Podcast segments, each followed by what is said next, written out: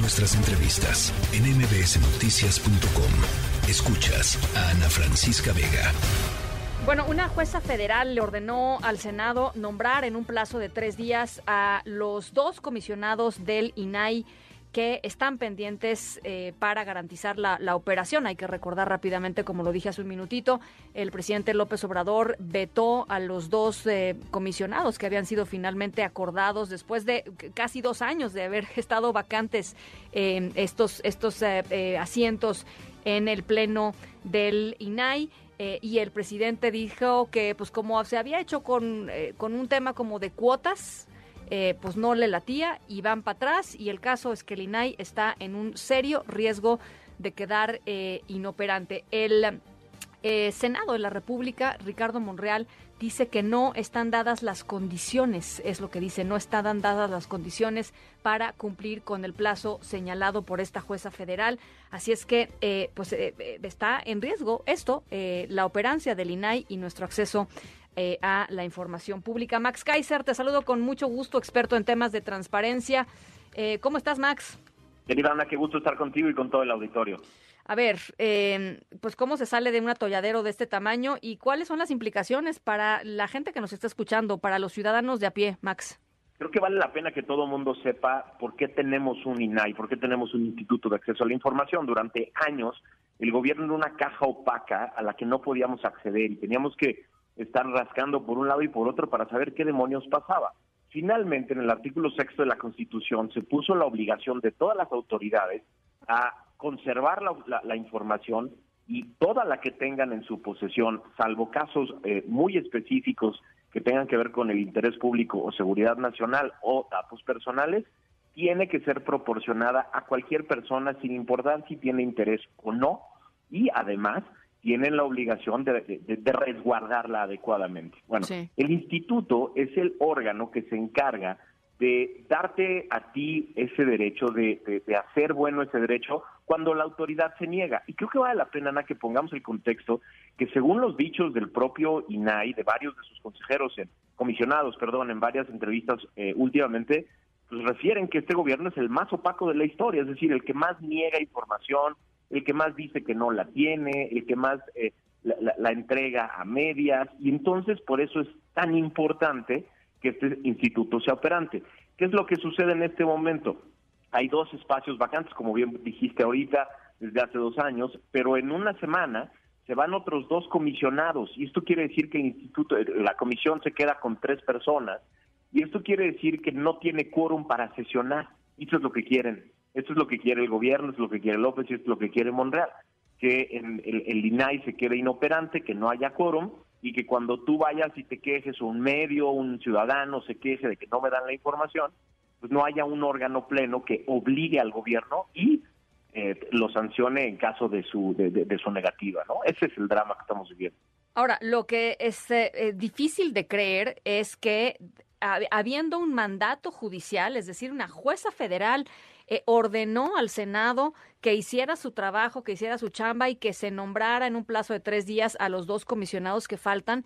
Eh, la respuesta de los actores políticos, o por lo pronto del actor político de quien estamos hablando y que tiene una responsabilidad grande en esto, que es el, presidente de la Junta de Coordinación Política, Ricardo Monreal, eh, simple y sencillamente diga no hay condiciones para cumplir con el plazo señalado. ¿No hay consecuencias, Max? Debería de haber. El problema, el problema siempre del amparo con los órganos colegiados es que la instrucción es al órgano colegiado, es decir, al Senado. Y esto queda como en una eh, definición muy importante. Esto es parte de los, creo yo, los pendientes del amparo, porque debería de haber personas concretas señaladas en los amparos. Cuando Monreal dice no hay condiciones, no, no tiene sentido, porque desde hace meses están ya todos los procesos cumplidos de revisión de currículums, de exámenes, de entrevistas. Hay, hay, hay varios candidatos buenos.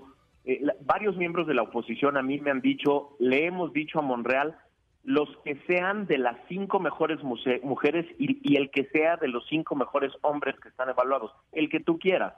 Quiere decir que cuando Monreal dice no hay condiciones, es yo no tengo la condición o la capacidad para decidir porque me instruyeron que no lo hiciera para que este instituto se quede inoperante. Yo así lo interpreto, no hay otra manera de hacerlo. Ahora, hay que decir que cuando se eligieron a los, a los eh, eh, comisionados vetados, Eh, la mujer que se eligió era una de las mujeres que había salido más alta en los puntajes. Es un proceso pues muy eh, eh, muy, puntilloso de, de, las cosas que se le solicitan y lo que tienen que cumplir, etcétera, etcétera. Y ella salió muy bien y el que salió muy mal, uno de los últimos, uno de los peores evaluados, es el, el que resultó comisionado, que, además eh, alguien asociado, digamos, a el, el, grupo político del propio eh, Ricardo Monreal. Eh, es, es pues ahí está otro, otro de las cosas que suceden.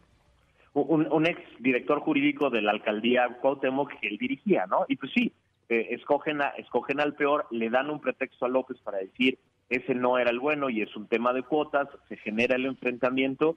Y entonces es como si echáramos abajo todo, todos los todos los momentos y todo ese complejísimo proceso que apuntas para llegar a las mejores personas. Este es un llamado de atención gravísimo para todos los ciudadanos que no podemos dejar pasar no solo porque el instituto es tan importante para que nos enteremos de qué se trata, sino que puede, se puede convertir en una trampita parecida al, al, a lo que está pasando en el, con el INE en la Cámara de Diputados, arrastrar los pies, echar a perder el proceso si no quedan los míos, dejar a los órganos inoperantes. Esto es gravísimo. Y creo que vale la pena, Ana, que hagamos eh, memoria, porque López tiene pleito tanto con el INAI como con el INE desde que era jefe de gobierno de la Ciudad de México. Si recuerdas, su pleito con el Instituto de Transparencia de la Ciudad de México era permanente, era prácticamente todos los días, porque no le gusta que haya un órgano que se encargue de hacer valer el derecho a la información de los ciudadanos y que de pronto lo que dice en sus conferencias de prensa quede desacreditado por su propia información, por sus propios documentos. Le choca esto. Y, y, como le choca esto y como tenemos el antecedente, a mí me queda muy claro que este retraso, este, esto de no hay condiciones, es no voy a dejar que ese órgano pueda operar. Bueno, eh, presentaste un libro esta semana con eh, el estupendo eh, caricaturista Paco Calderón. Eh, me, honraron con, con eh, invitarme a, la presentación, Max. el libro se llama Lo que diga tu dedito, editado por Grijalvo. Y, y yo, digamos, con, con, todo eso que ustedes plasman en el libro, te pregunto, con respecto a lo que está pasando hoy con el INAI, ¿Qué hace un ciudadano de a pie frente a estas cosas y estas arbitrariedades que están sucediendo, que lo afectan o que la afectan directamente, eh, pero eh, sobre las cuales pues parece no tener ningún, ningún control, Max? Mira, eh, primero déjame agradecerte el que hayas estado ahí. De verdad fue un momento muy especial para todos. Eh, tenerte entre el panel fue un honor para nosotros, tus palabras te las agradezco enormemente sobre el libro y sobre nosotros, de verdad fue un momento muy especial que quiero agradecerte aquí públicamente. Eh, a ver, el libro justo tiene la intención de que los ciudadanos entiendan qué es un órgano autónomo, qué es la transparencia, cómo funciona el Ejecutivo, cómo debe rendir cuentas. Y, creo que lo que hemos visto en los últimos meses, Ana, con, con, el tema de la reforma energética, después con el tema de la reforma constitucional que se cayó por la marcha, eh, es que los, los políticos mexicanos sí reaccionan a la, a la presión. Cuando la sienten, sí reaccionan. Este tema había estado guardado medio en lo oscurito, había estado ahí, eh, digamos, manejado tramposamente por, en el Senado, por la Jucopo, y, y, atrasando durante dos años. Este tema no había salido a la luz. Lo que tenemos que hacer los ciudadanos es presionarlos de manera pública, directa y personal, porque todos estos legisladores que hoy están arrastrando los pies para cumplir un capricho de una persona, eh, quieren reelegirse en el 2024 o, y, si no en el Senado, van a querer buscar otros cargos. Y es importantísimo que sepan que los ciudadanos estamos pendientes de lo que hacen y que los vamos a castigar con el voto.